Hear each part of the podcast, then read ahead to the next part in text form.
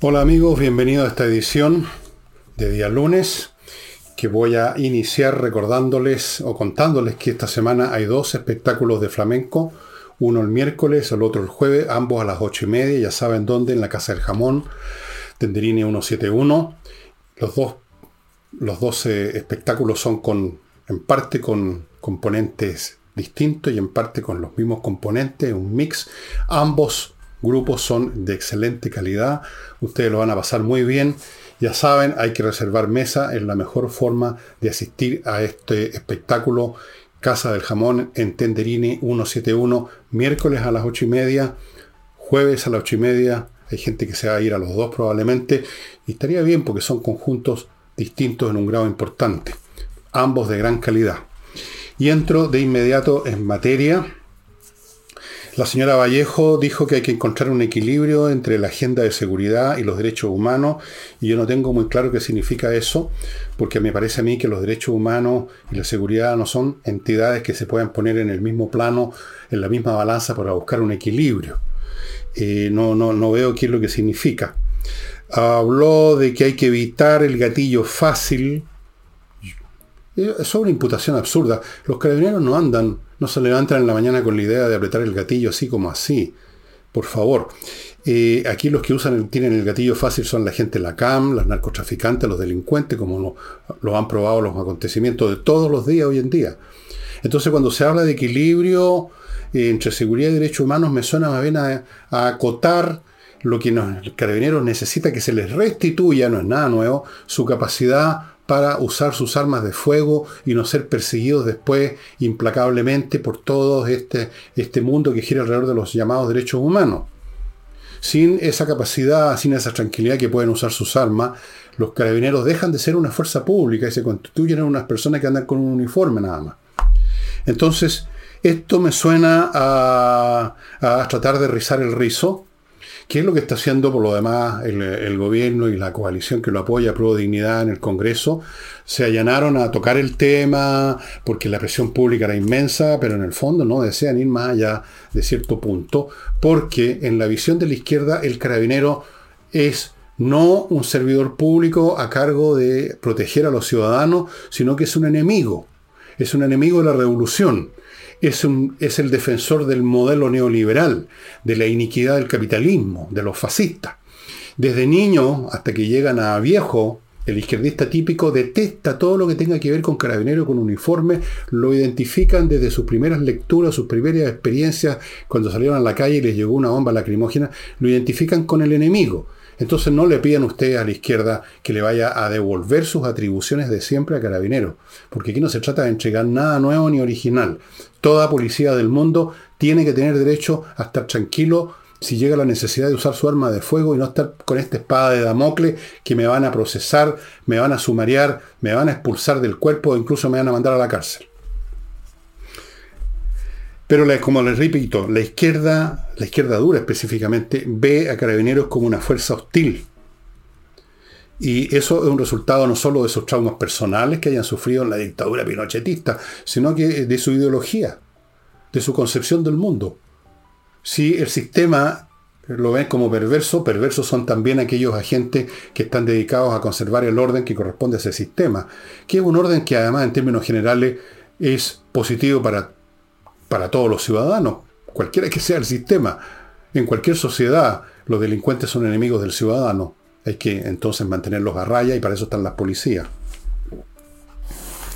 Vamos a ver. Eh, respecto a esta materia, el diputado independiente de la bancada PPD, Jaime Araya, diputado por Antofagasta, eh, dijo que en la izquierda, en pro dignidad, hay ceguera o ingenuidad de no ver lo que está pasando de grave en Chile, que dice él incluso ya ha llegado a un nivel tal que es más grave que el problema económico. Mm, creen, dice Araya, que la criminalidad se explica solamente por la desigualdad, sin entender que aquí tenemos una criminalidad que deriva de la acción de organizaciones criminales que no tienen nada que ver con que doña Juanita o don Juanito están molestos por la, por la desigualdad y entonces de la noche a la mañana se convierten en criminales, cosa que tampoco es cierto que eso ocurra. La criminalidad no es el resultado natural de la desigualdad, de la pobreza, de la explotación y todas esas cosas como en el mundo los izquierdistas. Pero además y en todo caso, gran parte de la criminalidad que estamos viviendo en Chile, la más letal, es de organizaciones criminales, que no tienen nada que ver con la desigualdad, son como empresas comerciales dispuestas a usar, apretar, a, a tener el gatillo fácil. Lamentablemente la izquierda no va a cambiar en esta materia, estimados amigos, porque están hechos así. Están constituidos así desde niño hasta el día de hoy y viven, y usted habla con un, un, izquierdista de 20 años o uno de 15 años o uno de 90 años y mantienen los mismos clichés mentales, los mismos, los mismos reflejos condicionados, la misma visceralidad respecto a estas materias. No esperen de ellos que vayan a hacer algo más allá de la comedia de que están haciendo algo. Porque si en la práctica esta ley Naim eh, Retamal, por ejemplo, es acotada por todas partes, es como anularla, es hacer una comedia ante el público que está exigiendo que se haga algo al respecto, porque ya la seguridad acá simplemente ya no existe en Chile. Uno no sabe cuando sale a la calle si le va a llegar un balazo, si nos van a saltar o qué. Amigos, es obligatorio que todo edificio y todo condominio tenga un plan de emergencia que sea conocido por los habitantes. Esto es obligatorio. La ley de copropiedad 21.442 así lo establece. Así que usted probablemente como administrador o parte del comité de administración de un edificio probablemente no tiene ese plan de emergencia. Nadie lo tiene. Hay que generarlo. ¿Y cómo se genera? Con los profesionales que se encuentran en plan edificios.cl. Son profesionales, expertos en temas de seguridad, van a ir a su edificio, a su condominio, van a ver cuáles son las zonas seguras, a dónde, qué hay que hacer en tal o cuáles circunstancias, en incendio o en terremoto o en lo que sea, o en tsunami, en caso de edificios que están en la costa, qué sé yo. Esas cosas son, requieren expertise y es el que tienen la gente de plan emergencia edificios.cl. Van a hacerle un plan de emergencia, ese plan de emergencia usted lo va a hacer conocer por todos los habitantes y se van a evitar muchas desgracias de esa manera. Continúo con Fastmark. Fastmark un courier chileno que le trae desde Miami a Santiago lo que su empresa o usted personalmente necesita desde Estados Unidos, embarque aéreo marítimo según el caso. Amigos, es una empresa chilena, conoce mejor que las demás las necesidades de los chilenos. Continúo con Remodeling, una empresa nueva que está dedicada a la remodelación de casas con un equipo de profesionales de primer nivel para todo lo que sea remodelar desde lo más complicado a lo más simple, desde repintar, arreglar los pisos, arreglar ventanas, hacer quizás una, una, mansarda, achicar esto, agrandar lo demás allá, todo con gente que sabe, con expertos, no maestros chasquillas, sino que expertos. Es una empresa dedicada a eso, a remodelar, remodeling. No se pongan manos de los chasquillas, estimados amigos. No olviden ese viejo refrán, lo barato sale caro hay que, repintar después, el piso quedó mal pegado, las plaquetas, un desastre. Póngase en manos de remodeling. Continúo con Hey, el corredor inmobiliario que todavía está vendiendo en un país donde ya es muy difícil mover el mercado inmobiliario, amigos, porque la situación económica ha ido empeorando día a día, a pesar de lo que dicen algunos. Y aquí voy a otro tema. Eh, Resulta que hoy día van a haber em, datos, el Banco Central va a entregar un montón de datos relativos a la economía. El IMASEC, qué tasa de interés van a aplicar, políticas monetarias. Va a ser una semana llena de datos económicos. Pero mientras tanto, antes que se conozcan, creo que hoy día o mañana, eh, ya esos datos van a ser públicos, quizás ya hoy día usted los conoce, han habido aprontes, pero los aprontes dicen mucho per se. Porque resulta que los, optimistas, por ejemplo, hablan de que el IMASEC de febrero podría crecer un 0,5%. Y los pesimistas dicen que no, que disminuiría un 0,7%, por ahí. Después están los optimistas que hablan con un lenguaje muy curioso de dinámica de crecimiento. Y uno diría, vaya, empezamos a crecer. Pero no, con dinámica de crecimiento se refieren a una caída más moderada de lo proyectado. O sea que hoy en día la situación económica es de tal naturaleza que tenemos que ser optimistas y en vez de caer en un 5% en la economía, caemos un 1% o un medio por ciento. Para aplaudir, para salir a festejar. La inflación. Se prevé, ya sabemos lo que valen las predicciones de los economistas, especialmente cuando tienen una, agenda política en el bolsillo. Se prevé una inflación del 5% anual. Ojalá que sea 5% anual y no más. Eh, bueno, vamos a ver. Vamos a ver qué está ocurriendo con la economía en esta cifra. Yo creo que lo más que podemos esperar es que el decrecimiento, el estancamiento sea eh, dejando la nave a flote, la nave del Estado a flote, como he dicho otras veces, cosa que el día de mañana pueda navegar alguna parte. En este momento no podemos navegar, pero por lo menos tratemos de no hundirnos. Pero eso requiere cosas que uno no ve de este gobierno. En este gobierno cuando llega a tocar temas económicos es siempre lo mismo. Gasto, gasto y más gasto, impuestos. Eh, casi echaron abajo el tratado comercial, el IPTT 11, ¿cómo se llama? Esa cuestión con el Asia-Pacífico. Eh, tenemos gente que son verdaderos saboteadores de la economía chilena. Y si acaso estamos en una situación que no, es desastrosa, pero está mal, es porque el Banco Central es autónomo y ha, podido tomar políticas monetarias importantes para controlar menos de lo que se quería y menos de lo que se deseaba y menos de lo que se esperaba la inflación. La inflación sigue cascando, un poquito menos, pero sigue cascando. Pero algo han logrado hacer. Mario Marcel supongo que algo ha hecho también. Pero no es suficiente. Y de inversión, de crecimiento, de fomentar como están haciendo otros países que incluso bajan impuestos para que lleguen capitales, ni una palabra. Eso no forma parte de la agenda mental de la izquierda de este gobierno. Em, cosa chistosa, Rusia preside este mes el Consejo de Seguridad de las Naciones Unidas, o sea, el país que invadió a otro, que tiene, que ha, ha producido desastres, matanzas, de todo orden, ciudades demolidas en Ucrania, vidas perdidas y repercusiones en todo el mundo, preside el Consejo de Seguridad que tiene como objetivo, según la Carta de las Naciones Unidas, preservar la paz. Esto es una muestra más de algo, como dijo Zelensky, el presidente de Ucrania, dijo eh, a propósito de esto, que demostraba la bancarrota de las instituciones globales tal cual. Yo creo que están en bancarrota en todos los planos. Recordemos lo que pasó con la OMS, la Organización Mundial de la Salud, cuando el presidente, eh, creo que todavía es el presidente, o, lo cambiaron, pero el presidente que fue a China a investigar qué pasaba con el COVID, cómo había iniciado, qué había pasado, volvió, digamos, eh, dando toda clase de explicaciones como si fuera el senador público de China. ¿Y por qué? Porque el señor presidente de la OMS había sido puesto ahí gracias al apoyo político, votacional, digamos, electoral de China. Y muchas otras instituciones de las Naciones Unidas están controladas por determinados agentes políticos, por determinadas agendas, y eso se ve en muchas votaciones todo el tiempo, estimados amigos. Así que efectivamente está en bancarrota. Esto no es una institución internacional con una actitud ecuménica, de, sino que está siendo instrumentalizada por determinados agentes nacionales o políticos o movimientos religiosos, incluso, qué sé yo. A propósito de la seguridad, amigos, Ecuador declaró estado de excepción, no sé qué nombre le dan allá, un estado de excepción, en varias zonas azotadas por una criminalidad cuyas cifras no son muy distintas a las de Chile, pero allá tomaron una medida bastante más decisiva. Estado de excepción y con militares desplegados no simplemente para estar de palitroques como acá en Chile, sino que para actuar.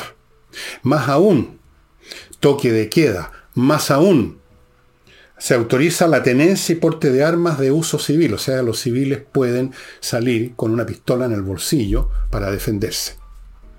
Yo no creo, entre paréntesis, en que andar con una pistola en el bolsillo a un civil común y corriente le sirva de mucho.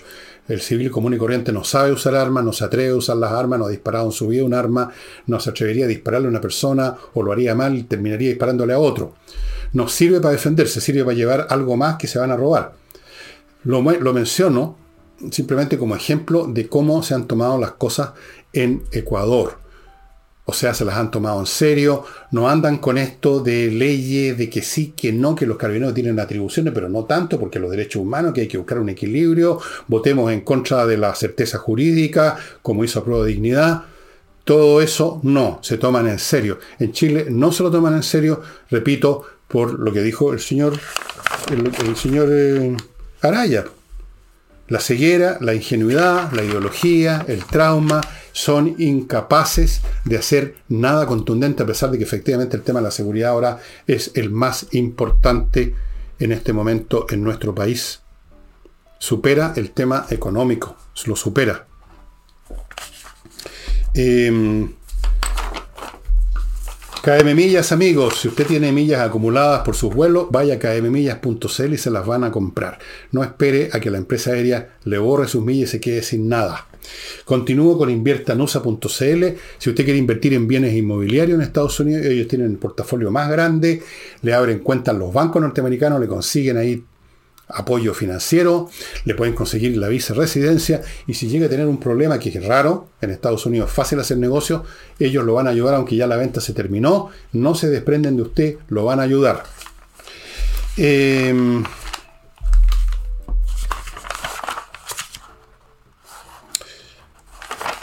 vamos a otra cosa. La señora Toa, ministra del Interior, del interior de Chile, ¿eh? Eh, calificó de extremadamente valiosas las evoluciones de Boric. ¿A qué se refería?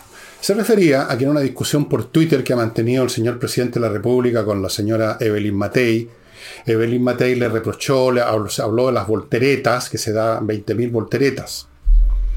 Para la señora Tobá eso no son volteretas, son evoluciones. Y además son extremadamente valiosas. Yo quisiera hacerle una pequeña corrección a la señora Toa. Una evolución es una cosa muy distinta a lo que hemos visto hacer a Boric. Una evolución es un proceso largo, gradual, acumulativo en el tiempo, donde uno pasa de un estado de simplismo a un estado de mayor inteligencia, de un entendimiento de la complejidad de las cosas y por lo tanto abandona las posturas nacidas de una visión simplista. Eso se llama evolución y toma tiempo según el grado de inteligencia de las personas, toma más o menos tiempo, pero toma tiempo. Lo que ha hecho el señor eh, Boris no, son, no, ha, sido resultado de evolución, ha sido voltereta. Una voltereta es un brinco que lo deja uno en el mismo punto donde estaba. Uno salta y cae en la misma baldosa de nuevo. Y han sido motivadas no por un desarrollo interno espiritual, basado en las experiencias, basado en que está leyendo más, que está estudiando, que hizo los cálculos de en el pizarrón, no, simplemente como reacción a presiones políticas, a situaciones del momento, o sea, de oportunismo, en otras palabras. Resultado de la oportunidad, que era oportuno. Entonces, por ejemplo, ir a el hombre que tanto despotricó contra Carabineros, ir ahora con una expresión seria a los funerales, eso es una voltereta, pues, no es una evolución. Yo quisiera que hubiera evolución en Boris, por supuesto, porque yo estoy en este barco y quiero que el barco no se hunda. Pero yo no veo ninguna evolución. De hecho, cada vez que vuelve a hablar, cuando se siente un poco seguro y se va de lengua, vuelve a repetir las mismas cosas que seguramente decía cuando tenía 13 años y era dirigente escolar. Las mismas cosas.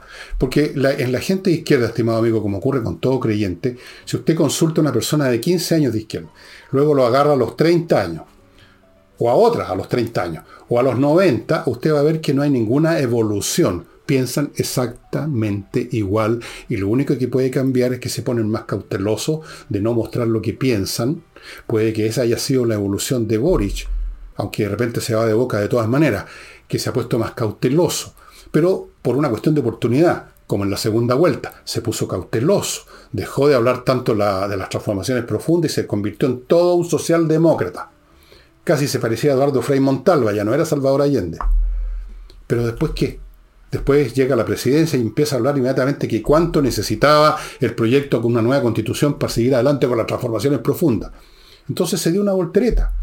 Y con los carabineros se está dando otra voltereta. Y con el tema de la seguridad es una voltereta. Y siempre son volteretas, no son evoluciones extremadamente valiosas.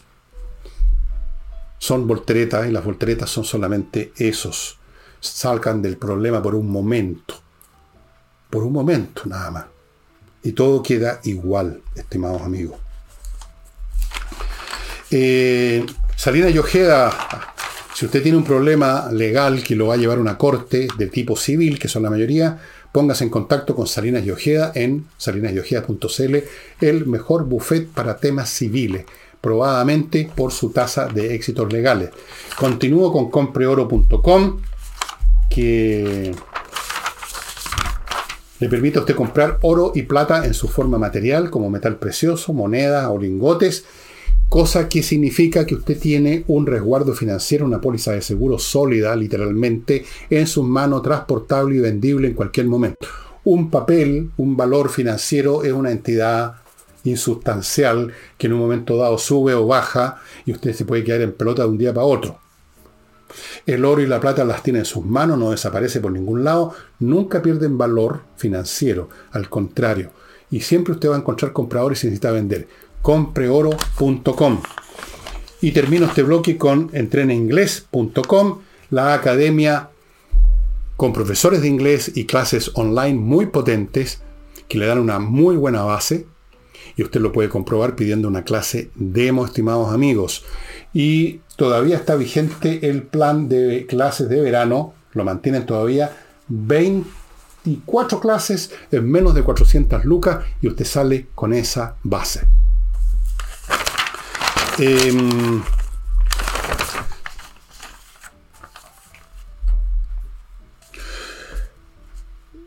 una serie de especialistas de Israel, de Estados Unidos y otras partes estuvieron investigando una aplicación china que se usa mucho, parece, en celulares, especialmente el sistema operativo Android, que se llama Pinduoduo, y han dicho que es el sistema de espionaje más invasivo que jamás habían visto en su vida. Que no solamente usa los datos que usted le entrega para lo, no sé, yo no lo conozco, no me meto en estas cuestiones, sino que en su código hay líneas que le permiten acceder a privilegios más elevados dentro de su computador, porque un celular es un computador de bolsillo, y por lo tanto escarbar y sacar todos los datos que usted tenga en su celular, y esos van a, ir van a dar una base de datos situada en algún lugar de China, y como sabe usted, todas las empresas chinas, si el gobierno se los exige, le tienen que entregar datos, todos los datos que sean. Entonces, en un momento dado, el gobierno chino puede estar interesado en usted, porque resulta que usted se le considera una, persona hostil, poco amistosa con China, con los negocios chinos o con la política china, y entonces van a buscar algo para joderlo, para extorsionarlo, para presionarlo. Eso ha ocurrido ya. Ojo con PIN dúo dúo, no lo digo yo. Tenga cuidado con estas aplicaciones que además son muy difíciles de desinstalar. Parece que es muy pegajoso el PIN dúo dúo. Hay otras aplicaciones que son muy populares en Chile, usted sabe cuál, que se están investigando hace rato en Estados Unidos también. Hace poco, la semana pasada, el CEO de este otro sistema estuvo siendo interrogado en el Congreso norteamericano durante cinco horas, porque hay serias, no sé si sospechas o ya certeza, de que también esa empresa como todas las empresas chinas, recolecta más datos de los debidos sobre los usuarios de su, de su aplicación y eventualmente las puede entregar si se lo piden al gobierno chino. Así que usted verá, pues, tenga cuidado con las aplicaciones que instala en su computador o en su celular. Tenga mucho cuidado porque por todos lados, incluso televisores, en algunas circunstancias lo pueden estar espiando usted, incluso cuando lo tiene apagado, ¿sabía? Es muy impresionante lo que se hace hoy en día en el campo de la informática. Y entre paréntesis, yo les hablé la otra vez de esta inteligencia artificial, CHAP, eh, que he estado yo probándola todos estos días, toda la semana. Y bueno, no es tan inteligente todavía, pero cuidado con estas aplicaciones. Y amigos, tengo que mostrarles un libro muy interesante, pero antes les recuerdo Patricia Stoker, la empresa patriciastocker.com, que va a registrar su marca comercial que usted le puso a su, nuevo emprendimiento, la va a registrar en Chile y en el extranjero y luego la va a proteger, la va a conservar, la va a renovar, va a hacer todo lo que se necesita. Muy importante, estimados amigos. Continúo con eh, Canal Home Wellness Spa, un spa que está entre Pichidanqui y Los Vilos, o sea, como unas dos Santiago. Tiene de todo, o sea, usted es un paraíso. Hay, bueno, alojamiento, obviamente, comida, obviamente, piscinas con agua de mar, piscinas con agua dulce, sauna, talasoterapia, jacuzzi, masaje si usted quiere, reiki, clases de yoga, todo lo, que usted quiera para realmente descomprimirse, renovarse. Próximas fechas para que usted vaya entrando ya a ese sitio. Semana Santa del 6 al 9 de abril, 21 al 23 de abril y 28 al 1 de mayo. Pero vea los detalles en el sitio de ellos, canal Om Wellness Spa el paraíso perdido. Y no olviden Climo, ¿ah? la mejor climatización, estimados amigos, que existe en el universo. El libro que les voy a mostrar es este, Rise, The Rise and Fall of Classical Greece. Para los interesados en la historia griega, van a encontrar historia de esa maravillosa historia de Grecia. Pero además van a encontrar un segundo elemento muy interesante. Aquí hay un estudio, no solamente está la historia que ustedes pueden encontrar en otros muchos libros de historia de Grecia, sino que hay un análisis muy científico, con todos los sistemas actuales de análisis de datos, teoría de sistemas, de cómo y por qué ascendió esta civilización, creció, se hizo importante y por qué después cayó. Rise and Fall. Muy interesante porque es un modelo analítico que usted lo puede aplicar con variantes a otros sistemas sociales. Porque en general todos los sistemas sociales pasan por etapas bastante similares, no iguales, depende mucho del lugar físico, de la población, de la tecnología, o sea, de la etapa histórica de que estamos hablando. No es lo mismo lo que pasaba en una sociedad en que no había industria prácticamente, sino que pura agricultura, y lo que pasa en la sociedad actual con la informática. Pero hay muchos elementos comunes. Usted va a encontrar en este libro, entonces, va, va a leer dos pájaros de un tiro. La historia de Grecia y el análisis de, bueno, ¿qué pasó con Grecia? Eh, y aquí están los capítulos. La eflorescencia de la, Grecia, de la Grecia clásica, la floración de la Grecia clásica. Ranas alrededor de una laguna, una ecología de las ciudades-estado, animales políticos, una teoría de, la cooperación descentralizada, eso es muy importante para la civilización helénica, la descentralización. La rica Elas, midiendo la floración, explicando la riqueza de la Elade, ciudadanos y especialización antes del 550, bueno, etcétera, etcétera. Está todo. Está la historia, pero está la historia vista desde el punto de vista económico, sociológico, de los mecanismos que van produciendo esta historia, este, este ascenso y caída de Grecia, estimados amigos. Y con eso espero que no se me haya olvidado nada. Pongo fin al programa de hoy, que salió un poco más corto que lo habitual porque les cuento ahora por qué salió más corto. Esta es la segunda grabación que hago. La primera, algo pasó con el computador. A lo mejor yo metí la pata, toqué un botón equivocado y la verdad es que quedó a los 10 minutos. Se truncó la grabación y yo no sabía y seguía hablando más de una hora y nada. Así que ya no me queda garganta, tuve que hacerlo bastante más corto. En fin, mañana martes con Nicole. Nos vemos.